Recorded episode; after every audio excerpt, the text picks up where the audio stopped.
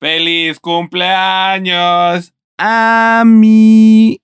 ¡Feliz cumpleaños a mí! La semana pasada no hubo Nerduo porque fue mi cumpleaños y no tenía ganas de hacer Nerduo. Así que una disculpa a todos los que esperaron nuestro episodio. Pero eh, ya cumplí 28 años, ya estoy más cerca de los 30, tengo miedo. Eh, pero bueno, sin embargo, el día de hoy es Día de las Madres, así que felicidades a todas las mamacitas, especialmente a las mamás de Nerduo, a mi mamá Patti. Tú felicita a tu mamá, no seas. Hola, mamacita Estelita. que tu mamá nos puso un comentario la semana pasada, ¿verdad? Sí. Ah, no, antepasada, estuvo bien chido. Me sentí así como de, ay, qué bueno, al menos entre nuestras mamás somos famosos. Ay, pero bueno, ya saben, Nerduo es este podcast que hacemos entre dos mejores amigos en donde platicamos las cosas más nerdas de la semana. Y esta semana hay varias cosas de qué platicar. Vamos a hablar del el tema de Epic contra Apple y la litigación eh, sobre las apps que hay en, en, el App Store, específicamente Fortnite. Eh, vamos a hablar del trailer del MCU y que acaba de salir con todos los nuevos eh, videos que, que, sacaron sobre la, las siguientes películas que van a salir. Y también sobre el tráiler de Venom, si es que lo viste, no sé si lo viste. Sí, sí lo vi. Está bien chido el tráiler de Venom. Eh, sin embargo, antes de todo eso, lo más importante es feliz cumpleaños a nuestro queridísimo amigo y mejor amigo italiano, Juan José. Ojo. Te amo donde quiera que estés. Sé que no nos escuchas, pero desde aquí de Nerdudo te mandamos una felicitación, maldito idiota. que técnicamente sería el Nerd Trio, pero. Pues sí. Creo, creo, que, creo que a Juanjo no le importaría. pero si Juanjo estuviera en, en Nerduo, o sea, siento que no habría como mucho debate con él. Simplemente sería como. como yo no estoy de acuerdo. Y creo, se quedaría creo, callado. Creo, creo que a los que ven el fútbol, por ejemplo, creo que sería como el Jorge Campos de, de Nerdo, el que nada más dice un comentario ahí entre, entre todo. Y es como de, ah, sí, muy bien, muy bien, Jorge Campos, muy bien, Juanjo. Muchas, gra muchas gracias por tu gran aporte, querido amigo. Está bien loco el, el, mendigo Juanjo. Pero, sin embargo, eh, ¿hiciste algo para tu mamá? Porque en Canadá celebran el Día de las Madres el, el primer domingo de mayo, ¿no? Mm, ¿O el segundo? Es el segundo, creo. Sí. No sé. Sí. Pero tenemos todo un tema con que confundiste el 10 de mayo sí, todo el fin de semana. Ayer, yo ayer pensaba que ayer era 10 de mayo, pero no. Era hoy. pero obviamente le. Pues le, le, le, celebramos a mi mamá, ¿no? Nada más nosotros. Eh, ya. Ahora ya puedo reunirme con mis papás. Porque. Perdón, es que estoy checando el audio. Eh, ya puedo reunirme con mis papás porque ya, ya me vacunados. vacunaron. Ah, a ti ya te vacunaron. Sí, a mis papás también, obviamente. Pero. Qué chido. Pero Qué ya, chido, amigo. Ya, ya me vacunaron el lunes pasado. Entonces, pues ya. No me salió un tercer brazo. No me salió un tercer ojo. ya tengo mi microchip. Ya me pueden hackear. Porque ya tengo 5G. Qué chido. Y. Y sí, pues nada más, este. Mi hermano hizo una, una carne asada y comimos empanadas y muy bien, muy bien. ¿Qué le regalaste a tu mamá? Le regalé a mi mamá unos chocolates y le compré algo que todavía no llega porque como aquí no hay ningún centro comercial abierto, entonces es este por ahora sí que todo es por por por Amazon. Por, sí, no por pick up o por este, o sea, que pasa a la mm. tienda y literal ahí el el estacionamiento de la tienda vas y ya hablas por teléfono y sale una señorita. Y te lo trae. Que te lo, lo intentaron hacer eso en México, pero creo que nadie le tuvo mucha confianza. Que la verdad yo digo, pero ¿por qué no? O sea, es lo clásico de México, que por qué, por eso todavía hay efectivo, porque no, es que es más confiable que una tarjeta de crédito. Sí, no te vayan a robar ahí tu información, no, te roban todo. Tus datos, te roban todo tu dinero, ¿no? Y todavía por eso la gente usa todavía efectivo. Está, está cabrón, pero justamente hablando de eso, el, alguna vez pedí de Superamas y dije, ay, bueno, yo voy a ser super COVID friendly que la fregada. y pedimos el súper, pero también los monos que escogen el producto del súper están luego bien mensos. Es- pedimos el, venden unas cajitas como de, de germinado de diferentes este, vegetales. Y sabe rico y lo puedes poner en lo que quieras, en sándwiches y la que sea. Pero nos mandaron uno podrido. O sea, y literal, o sea, tampoco es como muy difícil ver cuando está mal el germinado porque es como está verde o cuando está así fresquecito chido y se pone café cuando está feo. Y, y- y nos mandaron el más café que se encontraron. Y yo sé qué rollo. O sea, sí están medio mensos. Siento que es gente que nunca ha ido al Ay. súper trabajando el, el- ese puesto de escoger el producto. Sí, Pero bueno. ¿Y tú, amigo, qué? ¿Qué tal? ¿Qué, qué le celebraste a tu mamá? ¿Qué le regalaste? Pues mira, es un tema curioso. Yo nada, yo nomás le doy puras deudas a mi mamá. Este. Pero es un tema curioso mayo en mi familia. Porque el 3 cumplió yo, el 5 cumple una prima, el 8 cumple otro primo. Tengo una tía que cumple el 2, luego es el 10 de mayo. Y de eso agrégale que yo celebro a Juanjo también. Entonces, o sea, mayo está repleto de, de personalidades y de celebraciones. Entonces, el día de ayer que eh, cada 15 días nos reunimos en casa de mi abuelita, los que una tía, la familia de mi tía y, y, y mi mamá y yo, y ahí es en donde tenemos un pastelín o algo. Y decimos, ahí van todos los de mayo. Inge su madre. todos, todos acomodados en uno solo. Pues sí, es que son, son demasiados, güey. Sí. Y, y si hablo de la familia extendida, tengo primos del 7 y del 9. O sea, literal, en la primera semana de mayo, nomás me falta celebrar este el 6. Santo no Dios. conozco a nadie en el 6. No, pues es que fueron niños que los hicieron en, el- en la cúspide del verano, amigo. Sí, sí, sí, es lo que le decía a mis, eh, lo siento a las mamás que nos escuchen, pero siempre digo que hay una tendencia al coito veraniego.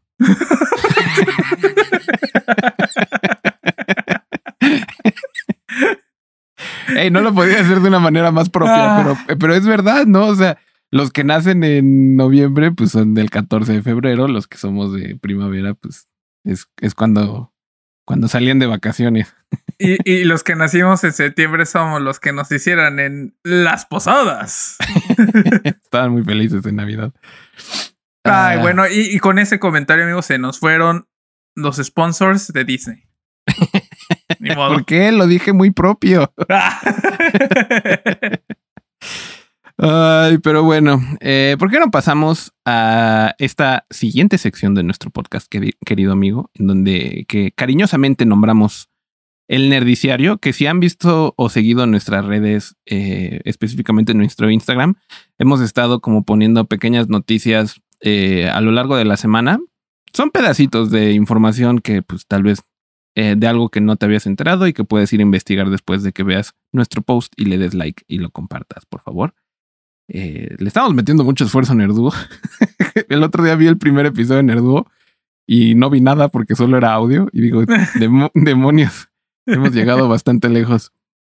Eh, pero sin más, pasamos a nuestro nerdiciario del día de hoy, que la verdad a mí hoy se me hace muy interesante y te voy a enseñar una sorpresa que te tengo, queridísimo amigo A ver. Chucho. La primera noticia del día es justamente esta batalla eh, eh, entre Epic y Apple. Pero ahora tenemos esta pantalla Uh. en donde podemos justamente ver.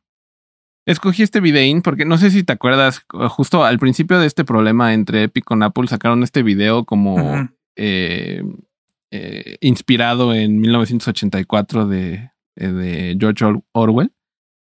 Y, y literal copiaron así la... mm, eh, esto es un... No me acuerdo, es una escena famosa de... No me acuerdo si es una película. Bueno, lo que pasa es que, eh, si, si mal no recuerdo, ¿no? Este, este es exactamente el, el anuncio que, que sacaron en el Super Bowl, ¿no? En 1984 para el lanzamiento de Macintosh, del primer Macintosh. Mm, Entonces es como un. Es una parodia, ¿no? O sea, diciendo exactamente, ¿no? Como, como dando Sí. a, a notar de que Apple se ha convertido exactamente en eso que juró. en lo que juro destruir. Oh, no, es como Star Wars. Pero pues sí, me pareció eh, bastante interesante porque, mira, dentro de todo esto, eh, y lo escribí aquí en mis notas, porque Epic es como muy raro que sean ellos, ¿no? Los que los que estén peleando esta batalla, porque pues, tampoco son una compañía así indie acá peleando contra eh, la, gran corporación, pues son parte de la gran corporación. No, no Epic, los dueños de Epic son Tencent también.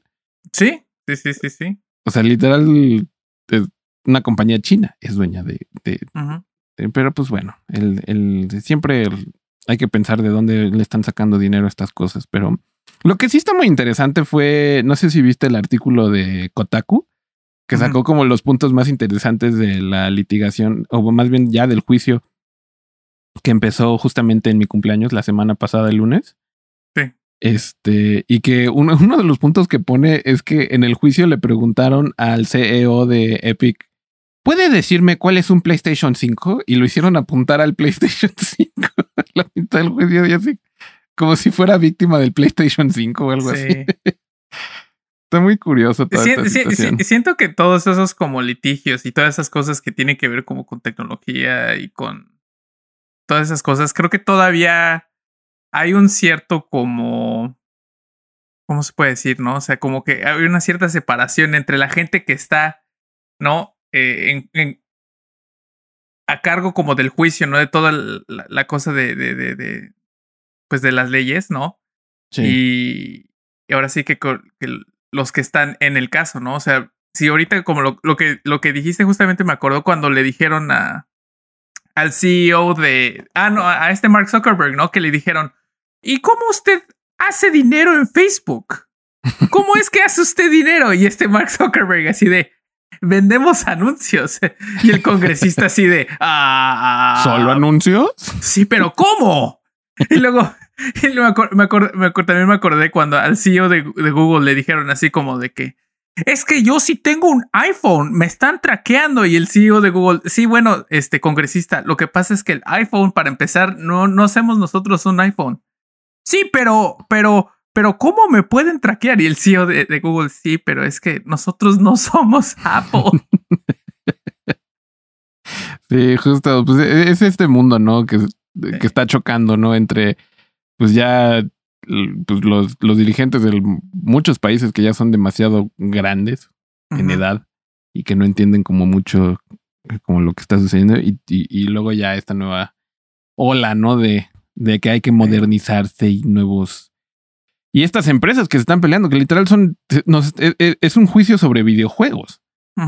Entonces, e, eso también es como eh, bastante interesante porque en, en, general sí pienso que esto es un gran problema. O sea, lo que está peleando Epic es justamente como toda la, la, comisión que toma el App Store eh, a partir del, eh, si quieres meter un juego ahí, ¿no? Y, algo que creo que mucha gente no sabe y que yo tengo un hermano que programa y hace como plugins eh, musicales. Eh, eh, hacemos también un show los sábados a las 8 del, de la, Nicademia. La Nicademia. Si quieren pasar a vernos también por allá en twitch.tv slash Nicademia. pero justamente él me comentaba cuando mm, programó un plugin que intentó hacer como una aplicación para Apple y estaba como investigando cómo programar para Apple, para Google y todo eso y tienes que pagar una licencia para siquiera validar tu aplicación como y, que pueda entrar al App Store. O sea, tienes que tener una licencia de programador de App Store. Entonces ya desde ahí te están cobrando, ¿no? Que para una compañía tan grande como Epic, pues ha de ser una nimiedad, ¿no? Pero para un desarrollador más eh, independiente, pues es un costo más, ¿no? O sea, tiene que agregar el costo de, de esa licencia al costo de su app. Y entonces no, tal vez no se vuelva tan accesible como él quisiera que fuera su app. Y por eso eh, existen. Eh, ¿Sí? Es el derecho de puerta, ¿no? O sea. Exacto. O sea, y, pero también por eso existen como estos, eh, estas ideas, ¿no? Del free commons y, y, de intentar como mejorar esta ley de copyright y de, de, de quién tiene derecho a qué parte del dinero. porque pues sí, sí es un problema, ¿no? Y si a eso le agregas lo que está peleando realmente Epic ahorita, ¿no? Que es que eh, el App Store sacó de a Fortnite de, o sea, la aplicación de Fortnite del App Store porque eh, Epic estaba intentando cobrar de una manera ilegal, digamos, o sea, que violaba los términos y condiciones de, del App Store de, por parte de Apple. Eh, y entonces terminaron como quitando la app, ¿no? Completamente. Y por eso está peleando Epic, ¿no? O sea, porque hay un monopolio de verdad en, en, en, pues, en el software en general. O sea, y, y, llega a cosas ridículas. O sea, por ejemplo, si alguna vez han escuchado del punto WAV, cada vez que alguien, si quieres hacer eh, un programa que exporte música o, por ejemplo, Nerduo, que exportamos nuestros audios en punto WAV, el programa que, eh, que, exporta ese punto WAV tiene que pagarle una licencia a Windows porque ese es un formato de Windows. Entonces, y en general, el, el mundo de, de, la programación y por ende, pues los videojuegos y cualquier cosa que tenga que ver con tecnología, pues vive a través de esto, ¿no? O sea, son las grandes eh, empresas que tienen el control de cómo y cuándo vas a cobrar tu propio producto. Y eso es lo que siento que está peleando eh, Epic, ¿no? O sea, y con, con este video que le puedo, le puedo poner aquí pausa. si, si, solo nos están escuchando, véanos en YouTube porque estamos viendo el, el, video de Epic al mismo tiempo que platicamos. Y dice, ¿no? Epic Games, uh, lo leo en inglés. Epic Games has defied the App Store monopoly. In retaliation, Apple is blocking Fortnite from billion devices. Eh, from a billion devices. Join the fight to stop 2020 from becoming 1984. No, así como, ¡ay! La pelea de Epic. Y aparte el nombre de Epic es como curioso en esta situación, pero... Sí, y, creo que, creo que exactamente eh, Epic, porque también se le está uniendo Microsoft a esto, ¿no? O sea, está como luchita. O sea, sin, sin, sin sin oficialmente decirlo, porque ya es que Microsoft ha estado peleando por el, también por el, el crossplay y por el open, ¿no? Como el, como esta, esta, estas plataformas sin barreras también. Sí. Y de hecho han salido cosas muy interesantes, ¿no? También de, de, todo este, de todo este aspecto, ¿no? Por ejemplo, se, se sabe también que, por ejemplo, alguien que es muy similar a, a Apple en este sentido, pues es PlayStation, ¿no? Porque de hecho, este, sí, sí, no sé si leíste, ¿no? Que eh, el que más le paga, ¿no? También le tiene que pagar licencia a, PlayStation, ¿no? O sea, para el, pues para el crossplay. Que, que, también es bastante dinero. Y pues sí, o sea, y es justamente esto, ¿no? O sea, que me recuerda mucho como la industria de la música, que al final eh, quién termina siendo dueño del, del, del producto como tal, ¿no? O sea, es, es, lo que ha estado peleando toda su carrera Taylor Swift también, ¿no? Hablando de, de, de, peleas legales, o sea, por eso Taylor Swift terminó regrabando sus primeros eh, sencillos y discos, porque solo de esa manera ella iba a empezar a recibir como eh, el ingreso de la música que ella misma creó. o sea, y creo que llegó, eh, está llegando un punto tan ridículo y tan obvio porque pues justamente no lo que siempre hablamos sobre los videojuegos, ¿no? la industria indie está creciendo mucho en los videojuegos.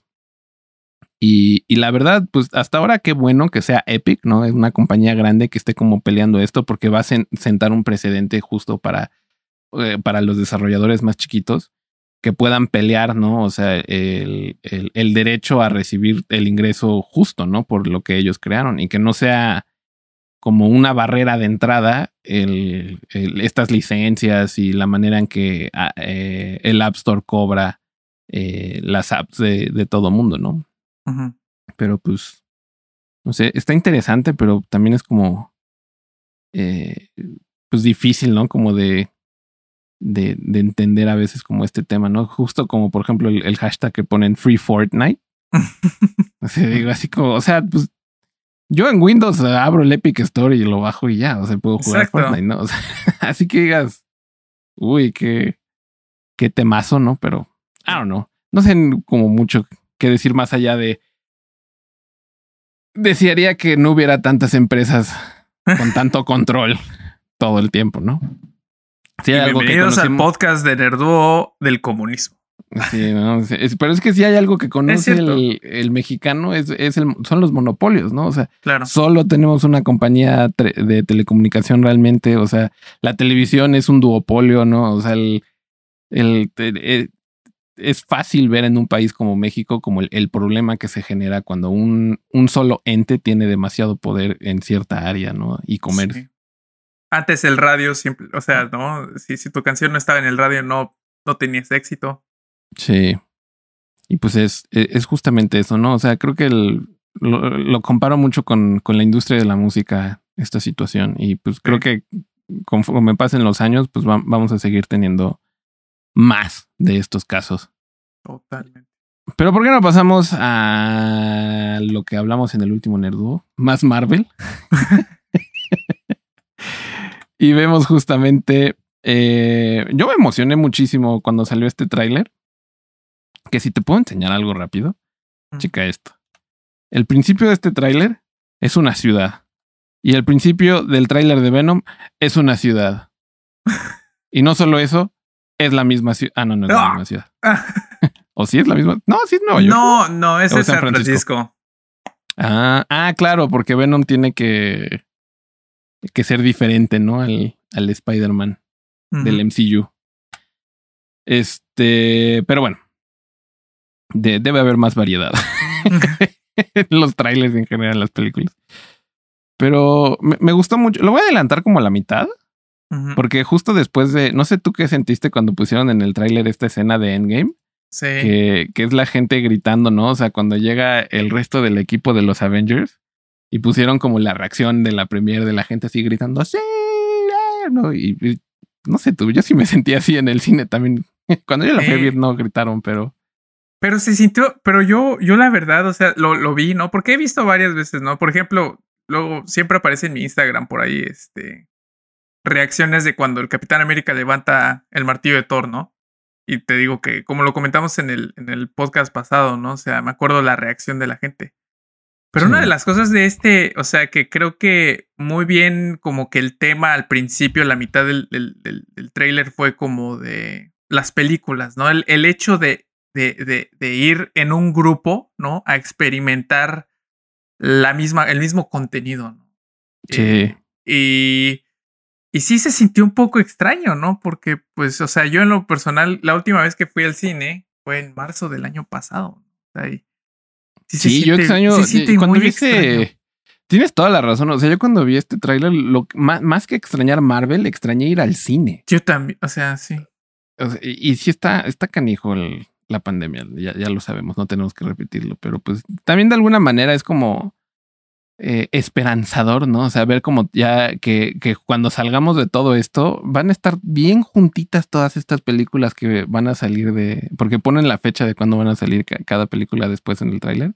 Pero justamente empezamos, ¿no? Con, eh, estamos viendo ahorita a Natasha Romanoff y su película de Black Widow y todos los personajes nuevos que va a haber. O sea, es, es emocionante porque al mismo tiempo es una película que ya debimos haber visto. Entonces, como que el hype ya es tremendo para esta película. Y que creo que, o sea, porque bien decía, ¿no? De que era la que empezaba en la fase 4, ¿no?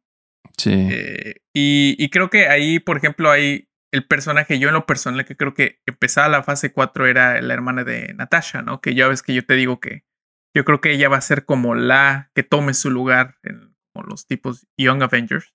Sí. Entonces, Va a ser la nueva Black Widow, ¿no? Sí. Ay, mira, es Salma Hayek. Salma Hayek, esto también me emocionó. Me salté Shang-Chi porque pues ya lo platicamos en el nerdo pasado, pero sí. Eh, ver a Salma Hayek, como que dije, ay, ¿cómo salió de las telenovelas? Era Teresa. y ahora está en Disney. Y digo, qué chido. Teresa, Teresa, la, la telenovela favorita de, de Gorito, la nueva y la, la, la viejita. También viste la viejita, ¿verdad? Sí. No, la viejita no la vi. Vi pedazos. La, la que vi antes de Teresa era Rubí, pero pues era la, la misma. La misma historia, básicamente. Este. Pero, o sea, eh, ya sabes, también típicos mexicanos, ¿no? Vemos un mexicano en la pantalla y es como, ay, ese podría ser yo, qué chido. ¿No? Lo mismo pasó con Diego Luna. Con Diego Luna. Star Wars. Yo, cuando vi a Diego Luna, yo creo que le decía a mi hermano, mano, por fin. Un mexicano. Y ahorita vamos a hablar de los acentos en Star Wars porque tengo un tema sobre eso, pero eso más al rato cuando hablemos de The Bad Batch. Pero la verdad, o sea, pusieron este tráiler de las, las, primeras escenas que vemos realmente de los Eternals. Esta nueva película de la cual no sabemos mucho. Y si te soy sincero, no he querido investigar mucho sobre los personajes porque quiero, ahora sí quiero sorprenderme un poco más con, con esto, ¿no? O sea, creo que eh, el MCU ha sido muy bueno como trayendo personajes desconocidos y hacerlos como muy interesantes en la pantalla. Y lo que me he dado cuenta es que a veces prejuiciamos mucho como nuestro, lo, lo que vemos en, en pantalla y, y, queremos que sea como lo que recordamos que fue, ¿no? O sea, a mí me pasó mucho con el Capitán América, era como específicamente cuando vi em, eh, Ultron, ¿no? Y cuando la Avengers 2 y ver a Wanda y luego ver que no tenía los poderes como yo los recordaba y, y te sale como ese fan tóxico por dentro, ¿no? Así como de, no, esta no, este no es mi superhéroe, yo quiero el mío, el con el que yo crecí, ¿no? Y es como, o sea, con el que tú creciste no se fue a ningún lado, güey. Solamente esto es una reinterpretación de, de algo que ya conocías. Y entonces, eh, de hecho hubo una, no sé si viste en el Discord de, que tengo con todos mis mejores amigos, hubo una conversación tremenda entre mi hermano y yo y lo que debería ser o no ser Spider-Man. Este, que al final it's all in good fun, o sea, no nos peleamos ni nada, o sea, es nada más como, como lo que pensamos, así como Nerdu. Pero. Ajá, ajá, excepto si hablamos de, lo, de, de, de, de DC Universe. Pero, pues, es justamente eso, ¿no? O sea, como que ahora en mi adultez, ya fuera de mi adolescencia nerda, en mi adultez nerda, como que quiero dejar de lado como el, el, la sensación de que las cosas tienen que ser de una u otra manera, ¿no? O sea, y, y, y, eso es lo divertido de ver las películas, o sea, que están teniendo que adaptar y, y una adaptación requiere cambios, ¿no? Todas estas historias a un nuevo medio. Uh -huh. Se me hace divertido. Sí, no, no sé. y aparte, y aparte como tú dices, ¿no? O sea, yo, yo también no, no, no he leído mucho de los Eternals. Solamente eh, había leído algo con, con Thanos y algo de que ¿no? tenía algo que ver con los Eternals. Pero también creo que como con Guardianes de la Galaxia, que yo no sabía nada. Y vas a la película y completamente te, te, pues te vuela la cabeza, ¿no? Y creo que también lo mismo. Y aparte, sí. pues el cast, ¿no? O sea. Sí, es, es muy bueno. O sea, este Kumal Kanjani, que se supone, es, eh, no se supone, pero más bien era un comediante, ¿no? Hacía como películas uh -huh. más graciosas y ahora va a estar como en este rol más, eh, supongo más serio, pero también pues le van a agregar comedia porque, uh -huh. seguramente porque es Marvel. Pero que cuando salió la foto de que estaba Mamey, dije, ¿qué pedo con Disney?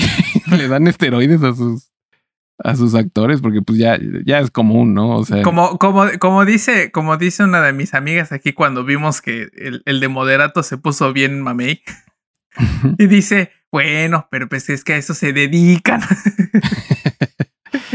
pero, y al final del tráiler justamente no ponen todas las fechas del resto de las películas que van a salir. Sale Spider-Man eh, 3, que sale el 17 de diciembre. Doctor Strange, 25 de marzo del 2022. Thor, eh, mayo 6, 2022. Y luego Black Panther, Black Panther, ¿no? Que esto fue como un tema muy grande después de que salió este tráiler, que le cambiaron el nombre a Wakanda Forever.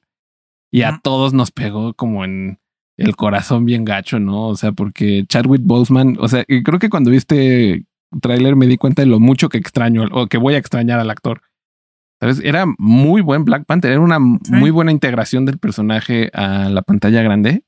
Y el actor en general es es, es, buenísimo, ¿no? Entonces es como, pues sí está, está difícil como eh, ver hacia dónde va a ir. Y justamente en el Instagram de Nerduo pusimos, ¿no? Sobre lo que piensa Lupita Nyong'o eh, de cómo rehicieron la película y hacia dónde va y, que cree que va a estar bueno.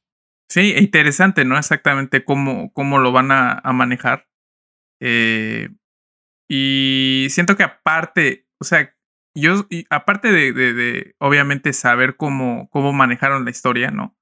Creo que a diferencia de a lo mejor algunas otras películas, ¿no? En donde la, ya termina la película y el actor muere, creo que aquí va a ser algo muy interesante porque toda la película se va, va a ser alrededor, pues, de, de su muerte, yo creo que en el universo de Marvel, como en, obviamente, la vida real, ¿no?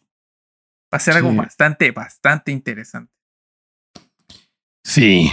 Y considerando no sé. aparte. Y melancólico. Como, sí, y aparte considerando que, como lo, lo, lo, venimos platicando, ¿no? O sea, ¿quién es el primero que sale de los portales? Ahorita que vimos esa escena, ¿no? O sea, el primero que sale de los portales es, es Black, Black, Panther. Panther. Simbólicamente, él era el como, ¿no? Ahora sí que era la punta de lanza de, de esta nueva sí. etapa del universo Marvel. Lo que era el Iron Man y, y Capitán América, pues iba a caer sobre los hombros de pues del personaje que más dinero le hizo a Disney, ¿sabes?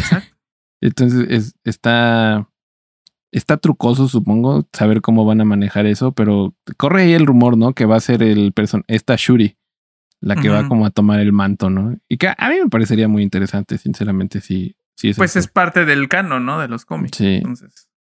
Habrá, habrá que ver cómo sucede todo. Y pues ya nos dan. Es The Marvels, que, que aquí, como por el título, te hace pensar que Captain Marvel y Miss Marvel van a estar en la misma película. Y Photon, de seguro, ¿no? Mónica Rambo. Sí, claro. Este, y, y, eso es justamente lo que estaba platicando también con uno de mis hermanos, que las series de Marvel de Disney Plus a veces se sienten vacías y tienen como un problema de ritmo en general. O sea, como de esperas que te dieran más, pero eh, es como dar mucho contexto y poca conclusión. Pero siento que es a propósito y, me gusta mucho porque si no hubiera habido una pandemia, eh, siento que el ritmo lo hubiéramos sentido en que sale una serie, sale la película, ¿no? Sale la serie, sale una película y hubiéramos sentido más. Y, y como siempre lo han hecho, o sea que en el año normalmente hay como dos películas, ¿no? De, de Marvel y entonces como que le va siguiendo la historia poco a poquito y, y, te dan tiempo como para digerir todo. Esta próxima fase va a estar muy loca porque literal el próximo año vamos a tener como cuatro películas en el año y, va a ser eh, tremendo como entender en dónde va qué parte, porque no sacan cronológicamente las historias, sino que las sacan, quién sabe cómo, no, no sé cómo lo decidan, pero, pero no van en orden cronológico. Y aparte muy interesante aquí, ¿no? De que el personaje es directamente una integración del personaje de la serie, ¿no? Yo creo que con, con Miss Marvel. Sí. Y Monica Rambo, ¿no? Entonces realmente sí es muy importante el, lugar tanto de WandaVision, ¿no? Como de, de la serie de Miss Marvel para entender el contexto en el que va a estar esta película. Y que cabe recalcar que esto es una historia pequeña, pero no sé si viste que en Disney Plus Brasil descubrieron que salió una un nuevo tag, porque ya ves que puedes poner este Star Wars, Marvel o Disney o lo que sea que quieras ver. Salió un nuevo cuadrito que dice Marvel Legacy.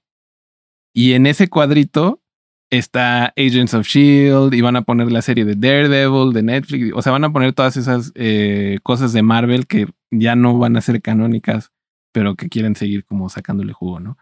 Entonces, es, eso es como muy contundente porque efectivamente no lo han anunciado oficialmente, pero si esto es verdad, significa que, por ejemplo, el agente Colson no va a ser el personaje tan grande como lo hicieron en, en la serie de Agents of Shield, ¿no? O sea, se va a quedar en, en ese pequeño personaje que lo vimos en Captain Marvel, lo vimos al final de todas las películas hasta Avengers 1, en donde muere. Y ahí se murió. ya no va a haber, y así va a haber como muchas cosillas, ¿no? Pero se me hizo muy interesante que tenían un universo que nunca, en la tele, del cual nunca se decidieron bien y ahora ya, adiós. Sí. Pero bueno, y ya por último, en el tráiler nos dan Ant-Man y the Wasp, probablemente la la que a mí más me emociona y también Guardianes de la Galaxia, pero pues son personajes que ya conocemos. Y terminan con lo que han terminado todas las presentaciones de Marvel hasta ahora, con los cuatro fantásticos, ¿no? Y a mí me gusta mucho pensar en los cuatro fantásticos porque podrían entrar en cualquier momento, ¿sabes? O sea, en cualquier momento puede haber un cameo de, de cualquiera de los cuatro fantásticos. Pero saber cómo van a entrar, que hay una, no sé si has visto la teoría de que están en el, en el Quantum Realm. Porque en Ant-Man y the Wasp 2 ah, o 1, no me acuerdo, creo que es la 2. Hay un momento en donde se hace, cuando se hace súper chiquito, eh, no es la 1, porque es cuando se hace súper chiquito este eh, Scotland.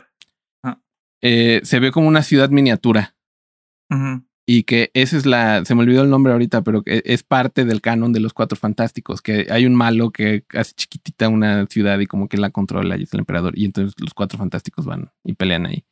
Y que van a estar atorados ahí, y entonces van a salir de ahí en algún momento. Lo cual me hace sentido porque si te fijas, va a salir este, ¿cómo se llama? Eh, Ant-Man y Wasp cerca de, los cuatro fantásticos. Entonces, quizás como que en Atman y The Wasp es en donde vamos a ver la entrada a, a los cuatro fantásticos. Sí, no, realmente. Y, y, yo, yo espero realmente que por fin, ya estando ahora sí que en casa, ¿no?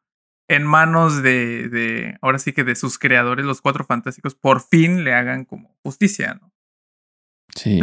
que siempre por fin sea una película que no solamente no eh, sea buena en cuestión de la crítica, ¿no? Sino que también se mueva al universo y que sea una pieza importante porque como tú sabes, ¿no? O sea, los cuatro fantásticos son esta como son como este, este, es este como cemento que, que une a varios, varios segmentos del, del, del Son un pilar de Marvel.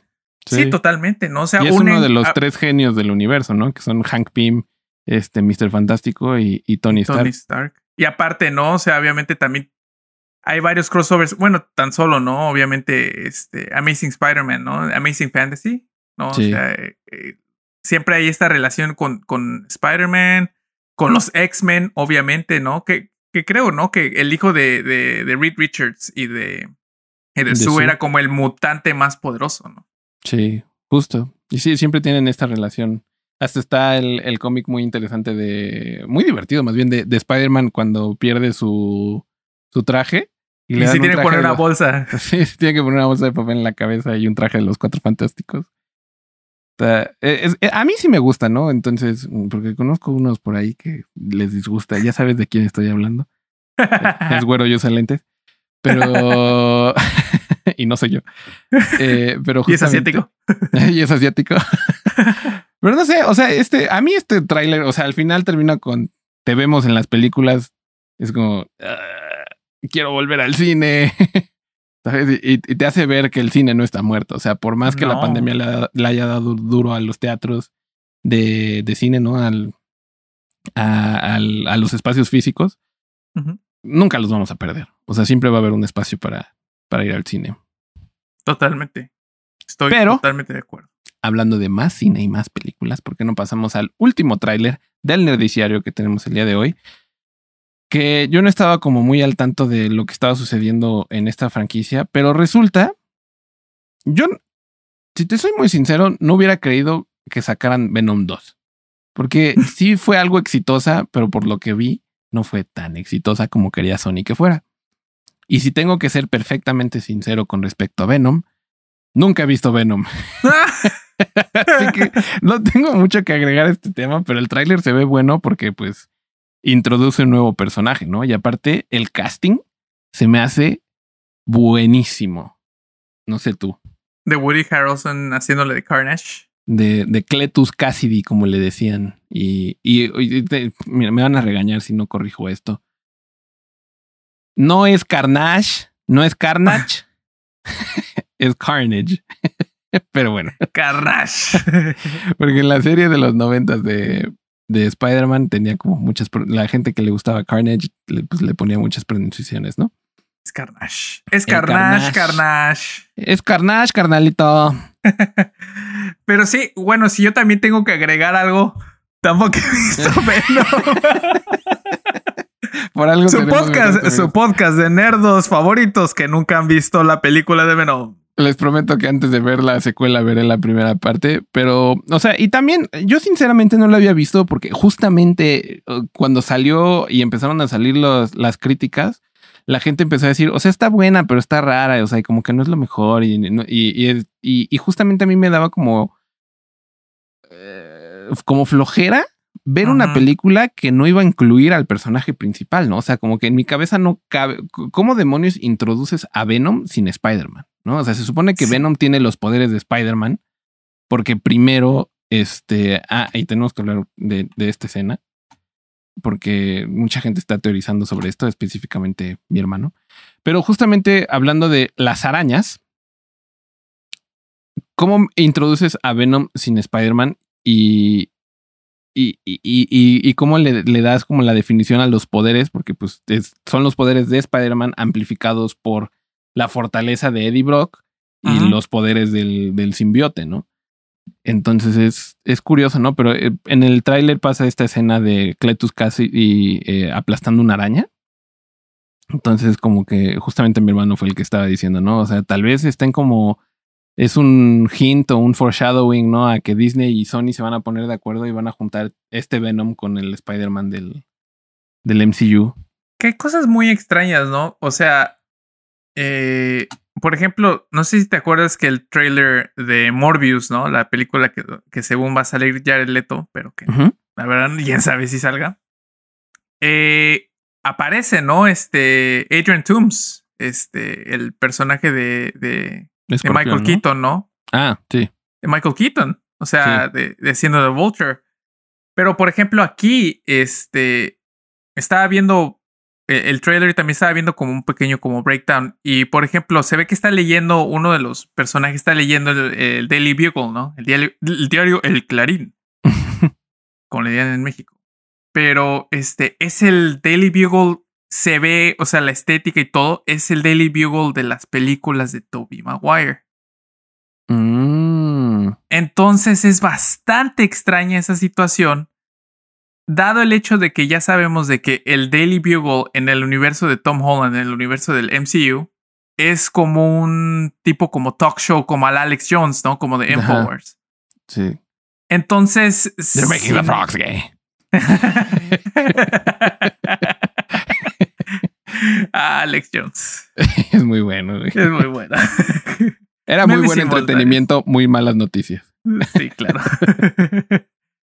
eh, pero, pero definitivamente, o sea, hay, algo muy extraño, ¿no? Y creo que tú que dices eso también era algo que a mí no hizo que no me interesara en ver la primera película por esta como ya como ya estamos creo que tan tan acostumbrados a esta conexión entre las diferentes partes del universo como que esta parte como que quiere ser, pero no lo es, pero sí lo es. O sea, como que sí. sí. O sea, como, que... Sony quiere sacarle dinero al hecho de que Spider-Man ahorita está todo lo que da, pero con, de una manera con un personaje que no hace, a mi parecer, o sea, que, que se queda corto si no le agregas como el héroe al antihéroe, ¿no?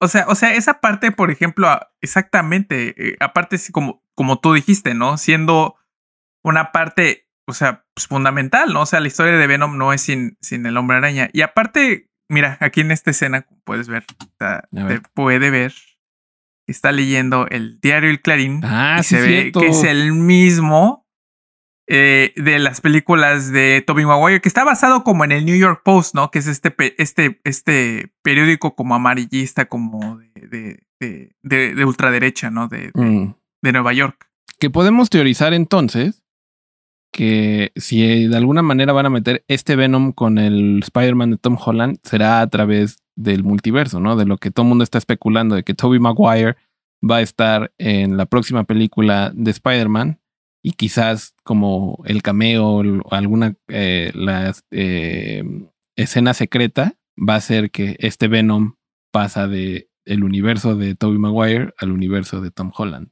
de alguna manera, ¿no? Totalmente. Y como siempre en esta sección del nerdiciero que siempre hacemos de andar teorizando,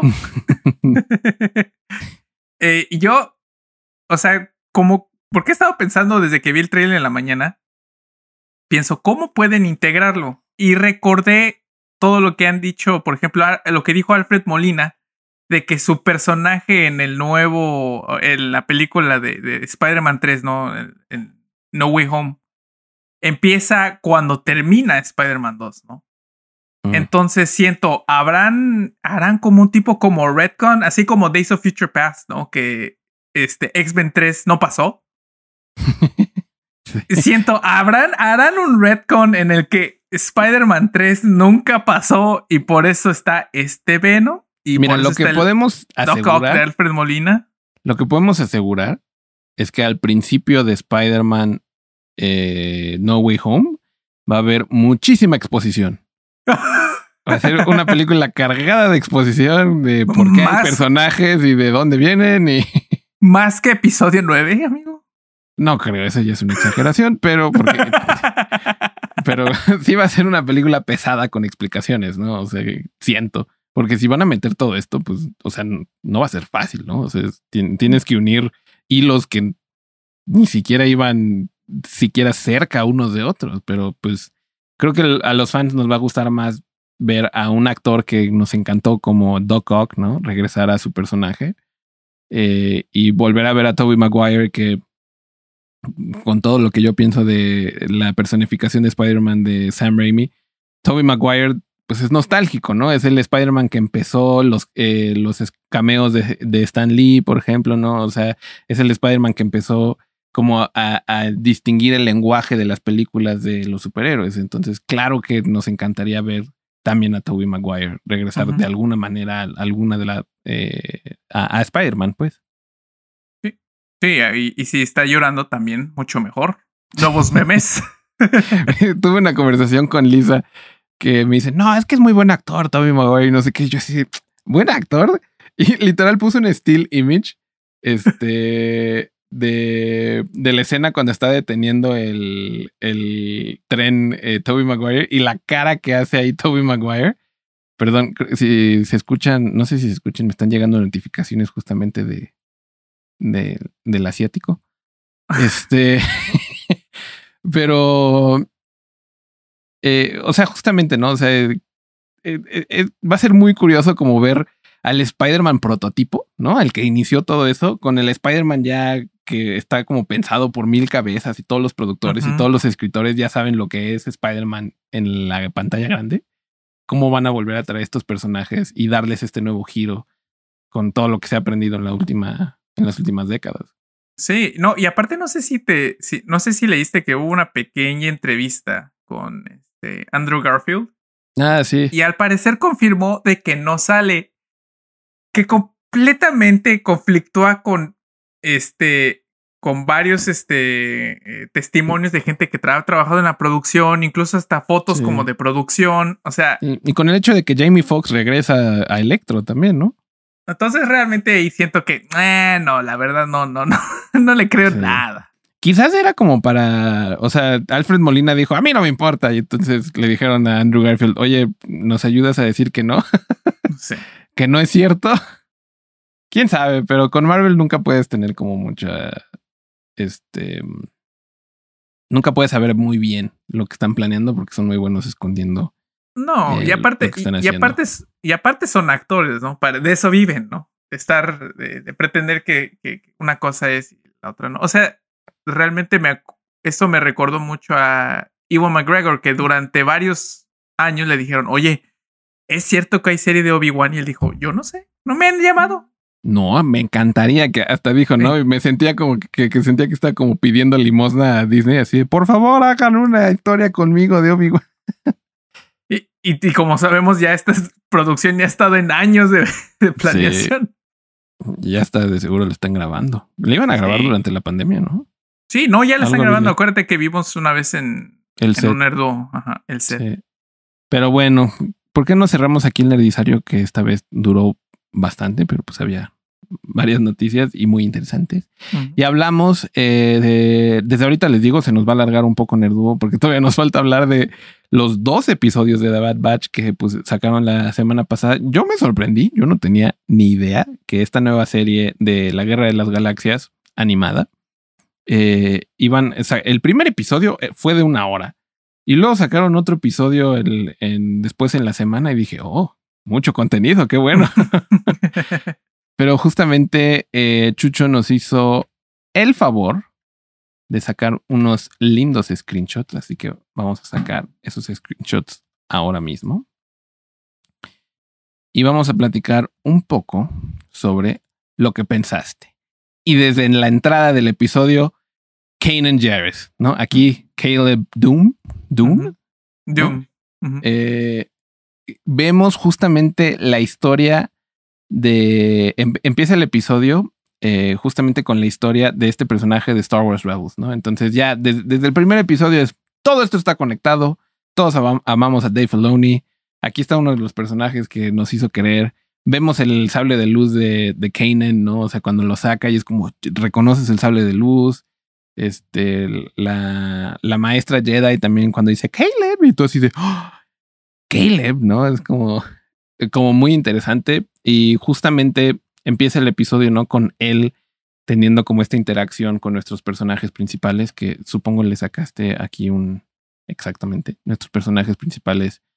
The Bad Batch, que son estos clones que tienen como problemas, no problemas, pero como eh, diferencias genéticas al resto de sus eh, eh, contrapartes soldados que los hacen especiales, ¿no? O sea, Wrecker es súper fuerte. Este se llama Hunter, ¿no? El Hunter, El, líder que tiene como su sentido súper especializados. Tech, que creo que es el Donatello del grupo. y, eh, y, tiene un nombre muy poco eh, creativo, literal hace tecnología. Y está, aquí falta Crosshair, ¿no? Que tiene toda una historia muy interesante en este episodio, pero es el, el que dispara, ¿no? Con su sniper. Y tenemos Echo, que él no es no era original, originalmente parte del Bad Batch, pero era, fue un clon que terminó, eh, hicieron experimentos en él y se sintió, ya no se sentía como parte de, como un clon regular y terminó formando parte de The Bad Batch. ¿no? Y no sé, empezó muy fuerte el episodio, no sé tú, o sea, como, como queriendo dar mucho carácter en, en poco tiempo. Sí, sí, sí, totalmente. Empezando, y aparte una de las cosas que como, como, como se ha dicho en el fandom, ¿no? Que este realmente no es este Star Wars The Bad Batch, este es The Clone Wars parte 2. Sí, justo. O sea, total, o sea, cambiamos de personajes principales, ya no es Anakin y Obi-Wan, pero porque se murieron todos los Jedi, ¿no? Justamente el, tu siguiente screenshot es eh, la Orden 66 del Emperador. Y, sí. ¿Y, y, y qué pensaste de, de, la muerte de, de, Se me olvidó el nombre de la maestra Jedi. De Balaba. De, de la maestra de Kanan. De la maestra Balaba. Sí, es algo que de hecho, o sea, eh, así como, como lo hemos visto en varias este, series, ¿no? Y que, que retroactivamente en, se han ido añadiendo al universo de Star Wars. Eh, yo realmente una de las partes que más me gustó de Rebels, uno de los episodios que más me gustó fue esta parte cuando ven cuando van y buscan ayuda y encuentran a Rex, a Wolf y no me acuerdo quién era el otro. ¿No era Five? Ah, no, era Gregor. Mm. Gregor. Este, y este Kenan Jarrus eh, totalmente está, o sea, no, no, no, no, no traga a los clones, ¿no? Y le dice, y le dice a Ezra, ¿no? Que él vio cómo los clones mataron a su maestra, ¿no? Y pues realmente, o sea, no, no, no, no deja de doler realmente ver a Jedi morir. O sea, creo que lo hemos visto ya mil veces y en diferentes medios y aún así duele. Lo acabamos de volver a ver. O sea, el final de Clone Wars era justamente desde la perspectiva del Capitán Rex y Ahsoka, ¿no? Sí. entonces nos vuelven a dar esto y yo lo primero que pensé es, ¿va a salir Rex? ¿Sabes? O sea, porque se quedó como en quién sabe a dónde se fueron. Y más o menos nos contestaron eso. Pero no sé si tienes aquí un screenshot de, creo que no, de, de la cara que hace Kanan cuando por fin se logra escapar, ¿no? Y, y, que tiene miedo de los clones y es como de, o sea, me encanta que Dave Filoni haga eso, ¿no? O sea, ya sabíamos que ese personaje tiene esa aversión por los clones como nos mencionas en, Star Wars Rebels.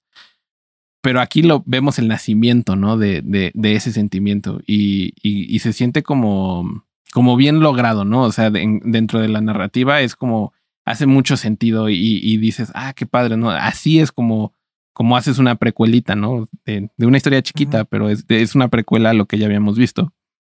Sí. Y, y, aparte de esta parte que, que, o sea, de la Orden 66, que cuando la vimos por primera vez en episodio 3, ¿no? O sea, pues sí, realmente fue muy triste, pero principalmente, uh, con excepción de en el Templo Jedi, ¿no? Que toda la masacre de, de, de los Padawans y de los Younglings pero usualmente veíamos a los maestros Jedi, ¿no? Que, que, eran los que, los que mataban, pero tanto aquí como en, por ejemplo, en Jedi Fallen Order, que lo vamos a jugar próximamente.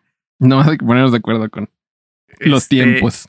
Sí, pero creo que una de las partes que, que sí, por ejemplo, cuando, cuando fue Jedi Fallen Order y esta parte es todos los Padawans, ¿no? Que tuvieron que ver a sus maestros, que eran como sus, como unas figuras, sí, sus papás como adoptivos, ¿no? O sea, morir frente a, frente a sus ojos, sacrificarse, muchos de ellos, ¿no?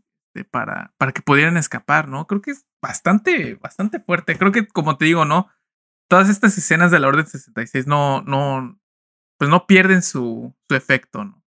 Sí, y, y, justo eh, lo que vemos después es como uno de los clones del Bad Batch, como entrando en este trance que vemos a, a los clones que nosotros como audiencia ya sabemos que tienen un chip en la cabeza con el cual activaron la Orden 66 para que todos los clones que durante años pelearon junto a los Jedi, de un momento a otro dijeran, ah, bueno, ahora es tiempo de matarlos, ¿no? O sea, estaban literal programados para hacer, eh, para tomar esta orden.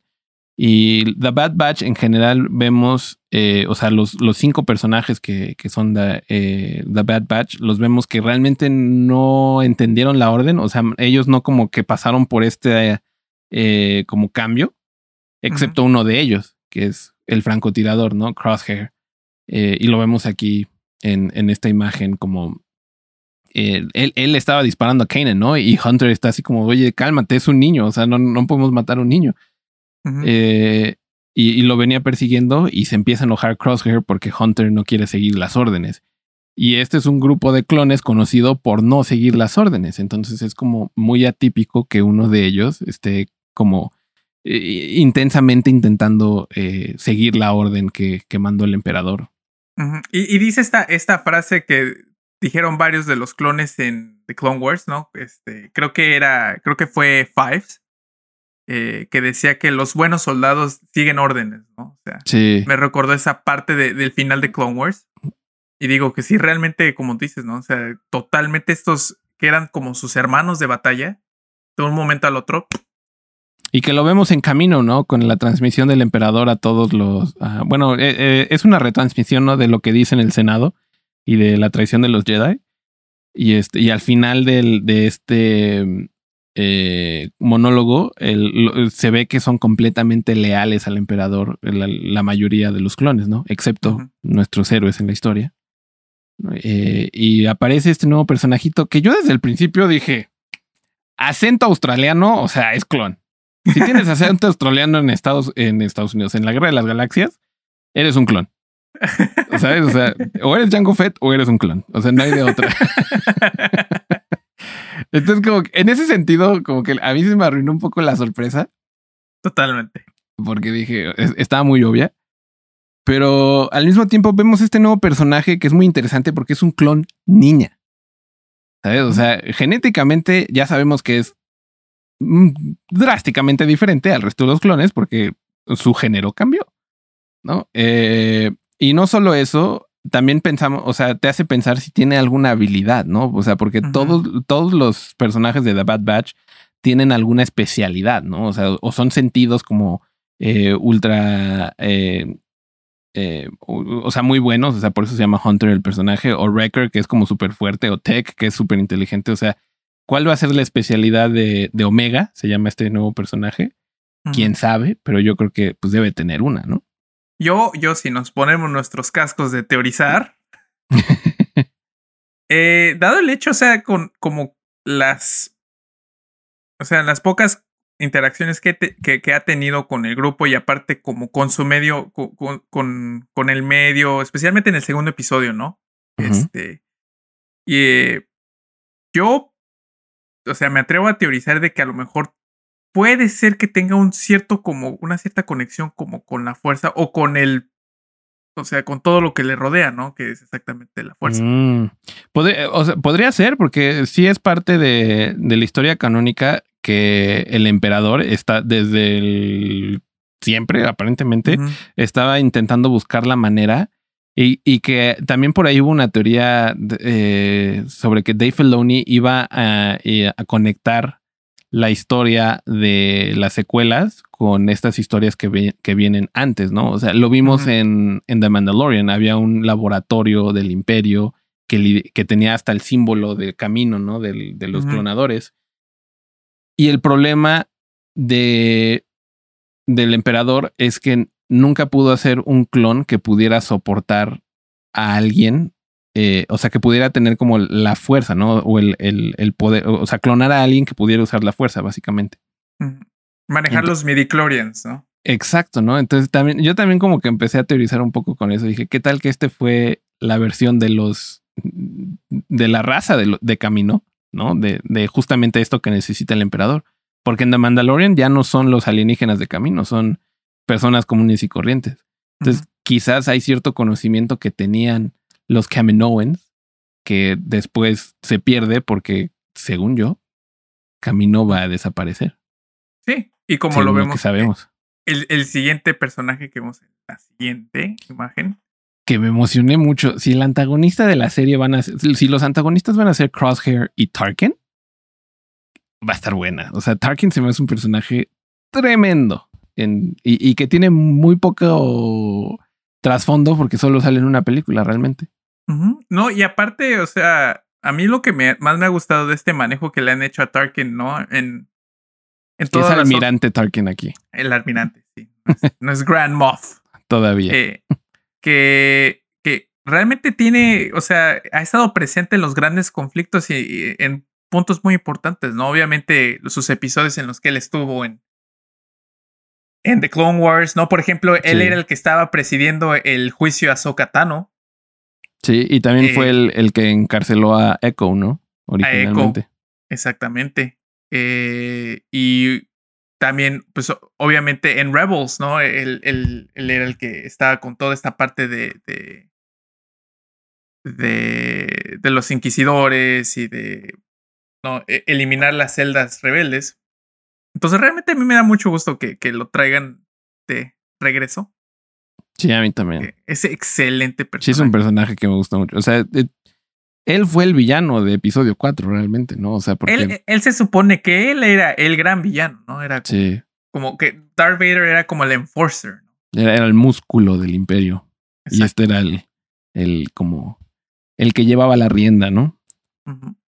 Y también vemos este otro personaje, So Guerrera, que es eh, conocido como el primer personaje de la caricatura que salió en las películas, salió en Rogue One, pero aquí vemos como ya el- la versión que va a meter a So Guerrera dentro de, al- más hacia lo que conocemos de Rogue One, porque cuando lo conocimos en, en Clone Wars, pues estaba joven, tenía a su hermana, le matan a su hermana, ¿no? Se vuelve radical, vemos como todo este inicio. Y, y me gustó mucho como este, esta línea que le dieron, ¿no? Así como de, o sea, si dejamos de pelear ahorita, entonces ¿para qué estuvimos peleando tantos años, no? Y entonces como que ves el, el rebelde adentro de, de So Guerrera eh, nacer en el momento que nace el imperio, ¿no? O sea, lo cual se me hace muy poético, ¿no? O sea, que en el momento, él mismo dice, ¿no? Se acabó la guerra de los clones, pero empieza la guerra civil. O sea, en el momento que, que cae la república y crece el imperio, nació la rebelión. Eso es lo que nos está diciendo aquí, ¿no? El, el, eh, eh, justamente este personaje. Sí. No, y aparte, o sea, como, como, como tú dices, ¿no? O sea, aquí me, me dio un. O sea, me espero que no sea esta la única temporada. Obviamente va a haber más temporadas, pero este, de Bad Batch. Pero eh, creo que en todas sus intervenciones, ¿no? De tanto de Clone Wars como en Rebels. Y obviamente Rogue One. eh, a mí siempre me ha parecido muy bien eh, Gerrera porque es esta parte, ¿no? De, de, de, de los rebeldes que sí, su causa es buena, ¿no? O sea, su causa es, es la causa justa, pero los métodos, ¿no? Lo que es cuestionable. Entonces, sí. realmente me, me interesaría ver mucho esta transición más hacia, ¿no? Este, sus formas más radicales. Aparte que también sale, sal- salen Rebels, ¿no? O sea, y, y justamente lo vemos interactuar con Kanan Jarrus, ¿no? Entonces ya, ya son dos personajes que sabemos se van a conocer, ¿no? Y siempre es muy interesante. O sea, Star Wars me gusta mucho que haga esto, que, que de repente introduzca una nueva serie o un o nuevo contenido en una época en donde no sabemos mucho. Y jamás habíamos visto una, una historia situada justamente, eh, bueno, jamás en, en televisión o cine, eh, que estuviera situada justamente en, en este cambio, ¿no? De la República al Imperio. Entonces, creo que, que va a ser eh, muy poderosa esa serie en ese sentido. Aparte de que los personajes son fuertísimos, ¿no? O sea, no por nada él tenía su propio arco, The Bad Batch, al final de la serie de Clone Wars. O sea, porque son, son personajes como que con, lo- con quienes relacionarse fácil, ¿no? Como espectador. Y este, y seguimos aquí en tu, si seguimos aquí en, en tu presentación, podemos ver justamente esto, ¿no? Que es este, este es Hunter, ¿no? Sí. Hablando con Omega y que vemos que Hunter y Omega empiezan a desarrollar como esta relación paterna, soy tu hija extraña, ¿no? De eh, durante el primer episodio y que continúa hacia el segundo y de hecho vemos hasta dónde crece en el segundo episodio. Eh, pero me, me gustó mucho la relación que le dieron a, a este nuevo cloncito, ¿no? O sea, que, que eh, todos sienten como que es, es parte de ellos Omega, porque pues eh, ella nació del mismo tipo de experimentación que el resto de, de este grupito de clones, ¿no? Y aparte que ella, o sea, a pesar de que como que Hunter, ¿no? Tanto en el primer episodio, porque van a, van por ella, ¿no? A pesar de que ella quería ir con ellos. y van como a, rescatarla. Eh, ella también se siente, todo el tiempo se ha sentido como un outcast, ¿no? Como un alguien como que no, que no cabe, alguien que no pertenece, ¿no? Pero sabe que exactamente el grupo de The Bad Batch es el grupo de las personas que no, de los clones, ¿no? Que no pertenecen. Sí. Sí, eh, está, de nuevo, Dave Filoni haciendo lo que Dave Filoni sabe hacer mejor, ¿no? O sea, como hacer estos personajes, olvidarlos tantito y luego cuando te los recuerdan, que justamente ahorita en pantalla estamos viendo a, personajes de Clone Wars que, que, tuvieron un episodio, tuvieron un arco, pero luego se nos olvidó que existían, ¿no? Y, y, en mis notas lo que escribí, ¿cómo se llaman? Se me olvidó cómo se llaman. Se llaman este, Scott y no me acuerdo cómo se llama ella, pero Scott. y que pues, su esposa Twi'lek, ¿no? Este, pero lo primero que escribí ahorita estaba escribiendo notas de lo que vamos a decir hoy y digo, ¿por qué los Twi'leks tienen acento francés, pero no hablan francés? Porque lo han hecho antes. O sea, e, el, el compañero de Lando Calrissian en episodio 6 habla un dialecto africano, ¿no? Y hasta hubo gente en África que fue al cine y dijo, wow, qué chido, está hablando el mismo idioma que yo. O sea, no sería, tiene precedente Star Wars para meter otros idiomas como si fueran idiomas alienígenas. Entonces, no se me haría nada rarísimo que los Twi'leks hablaran francés o como un dialecto del francés, ¿no? O sea, como eh, hablando de la francofonía, ¿no? O sea, francés como lo hablan en Marruecos, ¿no? O en Vietnam o, alguna cosa loca así. Eh, pero sí, siempre me sacó de onda en la caricatura el acento francesísimo de, de los Twi'leks. Que por cierto, este, este episodio, o sea, me recordó al episodio donde sale Cut, ¿no? Que es este episodio donde Captain Rex está mal herido y los clones se tienen que, ahora sí que valer por sí mismos sin, sin la ayuda de su, de su comandante, ¿no? Y este sí, y descubren al traidor que había desertado el, el eh, al ejército, ¿no? Y, y, que es curioso, o sea, claramente Cut eh, es como este, como The Bad Batch, ¿no? O sea, e, él no tiene el chip en el cerebro o algo, o funciona diferente, porque él desde un principio no quería pelear y quería, lo único que quiso es hacer su, su familia, ¿no? Y se me hace muy interesante cómo eh, los detallitos que le dan. Lo, los clones sabemos que envejecen más rápido, ¿no? Y entonces Cut ya tiene una canita ahí en el, en el cabello que no la habíamos visto antes en, en, en la caricatura. Y entonces, o sea, esos detallitos que mantienen también se me hacen como muy buenos. Y justamente Cut vive como en, en este planeta escondido y a través de, de la vida que él eh, tiene, podemos empezar a ver, ¿no? Como este cambio de los clones de ser eh, héroes a los planetas a los que llegan, ahora son los villanos que aterrorizan, ¿no? Al, a, a, los ciudadanos. Y se me ya se está convirtiendo más como Stormtroopers, ¿no? Sí, hasta los pusieron todos blancos, les quitaron el color, les quitaron como todo semblante de, de individualidad, que así, e, eso era como parte de, de, de, lo que hizo The Clone Wars como muy interesante, que todos los clones tenían como algo que los hacía particular, todos tenían su nombre, lo que sea. Este, ay, si escuchan eso, eso es mi Tamagotchi, este fue mi regalo de cumpleaños. Cállate. este, pero justamente no, o sea, me, gustó mucho cómo visualmente trataron eh, la idea de perdieron la individualidad. O sea, perdieron todo lo que los hacía especiales y ahora solo son eh, un arma más del imperio. Sí, sí, sí, sí. Aparte, por ejemplo, una de, una, una de las líneas de diálogo que más me gustó ahí es cuando están. porque ya tienen como que la directiva, ¿no? De que si quieren salir del, del planeta tienen que que tener como acceder a este número, ¿no? Que de hecho es como la trama, ¿no? De, el chain code. Que es un chain code, ¿no? Que es como un, un, número. Y dice Cut, ¿no? Que dice, qué irónico que antes los clones este, no se querían identificar por, por, que se querían identificar por nombres y ahora piden que todos se identifiquen por números. Por número. Sí, sí, sí está muy, muy bello como todo el trasfondo y el entre líneas, ¿no? Y, volvemos a, esta escena, ¿no? O sea, en el segundo episodio eh, profundizan en la relación que vamos a ver entre Hunter y Omega, que es como de padre e hija, ¿no? Y, parte de la trama del episodio es que Hunter quiere dejar eh, con Cut a Omega, porque Cut tiene dos hijitos y piensa que Omega le iría mejor, pues viviendo su vida normal, ¿no? Siendo la niña que puede ser en vez de vivir con lo que esencialmente hoy en día supongo se van a convertir como en mercenarios, ¿no? O sea, porque qué más saben hacer que ser soldados, pero ahora ya no son parte de ningún ejército. Y, y pues creo que esta es la última imagen que pusiste, pero quería como tocar también en, en, en el hecho de, de, la familia, ¿no? O sea, que Dave Filoni juega mucho con la idea de la familia es la familia que escoges. O sea, esa es la trama de The Mandalorian. Esa es la trama de Ahsoka con Anakin en Clone Wars, ¿no? O sea, y ahora es la trama que estamos viendo aquí, ¿no? Y, y, y no se digan Rebels. O sea, en Rebels literal había mamá, papá e hijos. y, el, y el hermano que compartía la cama con Ezra, ¿no? O sea, eh, eh, esta idea siento que viene desde George Lucas, obviamente, ¿no? O sea, porque pues, la historia original se trata sobre dos hermanos y su papá que se hizo malvado. Eh, pero me gusta mucho, ¿no? O sea, volvemos a ese meme de, de George Lucas, ¿no? O sea, que las historias son eh, como la poesía, ¿no? Riman, ¿no? O sea, se repiten. Know.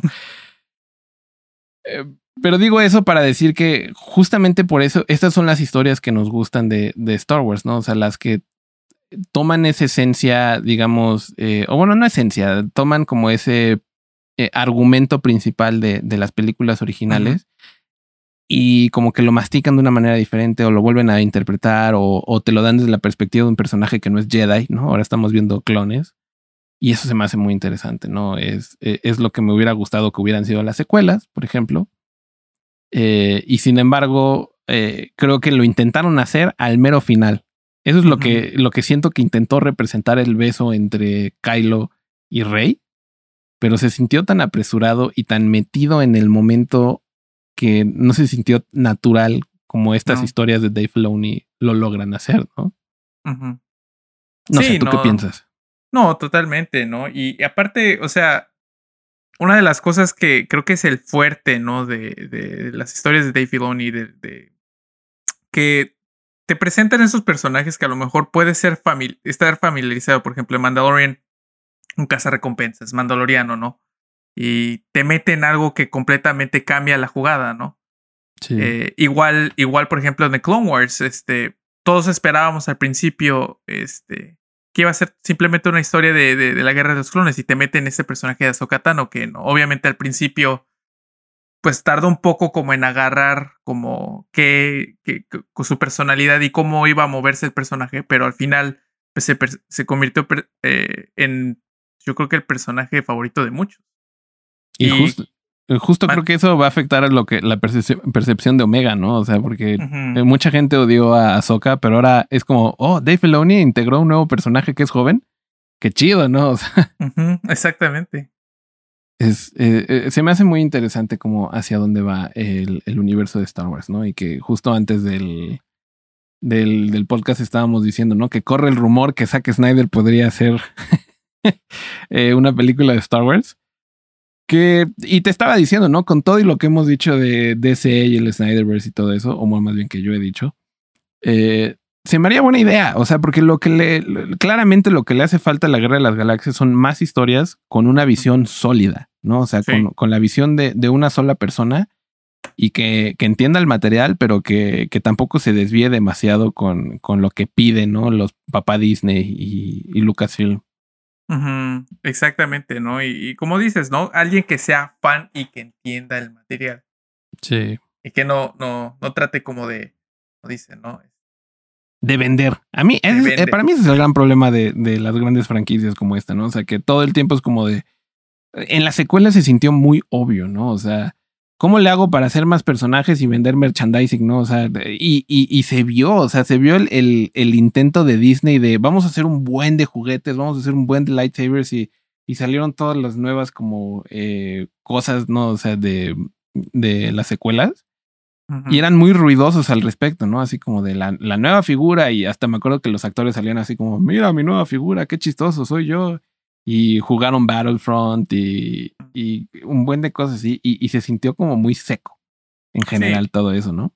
Y aparte tomando, por ejemplo, obviamente, eh, pues como la iconografía de, de, de, lo que ya habíamos visto, ¿no? Y no moverlo hacia adelante, ¿no? O sea, no, no, no, no expandirlo, ¿no? Porque obviamente, obviamente hay cosas, como tú dices, ¿no? Como cosas que se parecen, ¿no? Como que riman, eh, por ejemplo, entre las precuelas y la trilogía original, por ejemplo, los Stormtroopers y los Clone.